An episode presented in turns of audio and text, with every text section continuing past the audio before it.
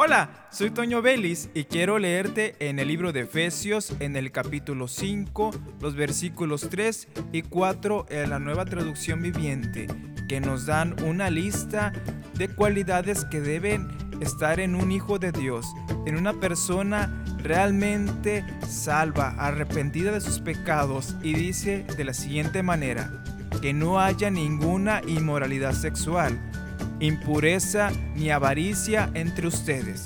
Tales pecados no tienen lugar en el pueblo de Dios.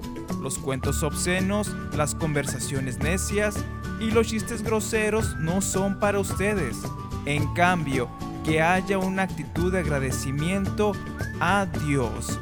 Y Filipenses 4:8 en la Reina Valera dice, por lo demás hermanos, todo lo que es verdadero, todo lo honesto, todo lo justo, todo lo puro, todo lo amable, todo lo que es de buen nombre, si hay virtud alguna, si algo digno de alabanza, en esto pensad.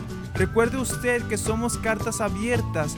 Todo mundo nos está observando cómo nos conducimos en el mundo.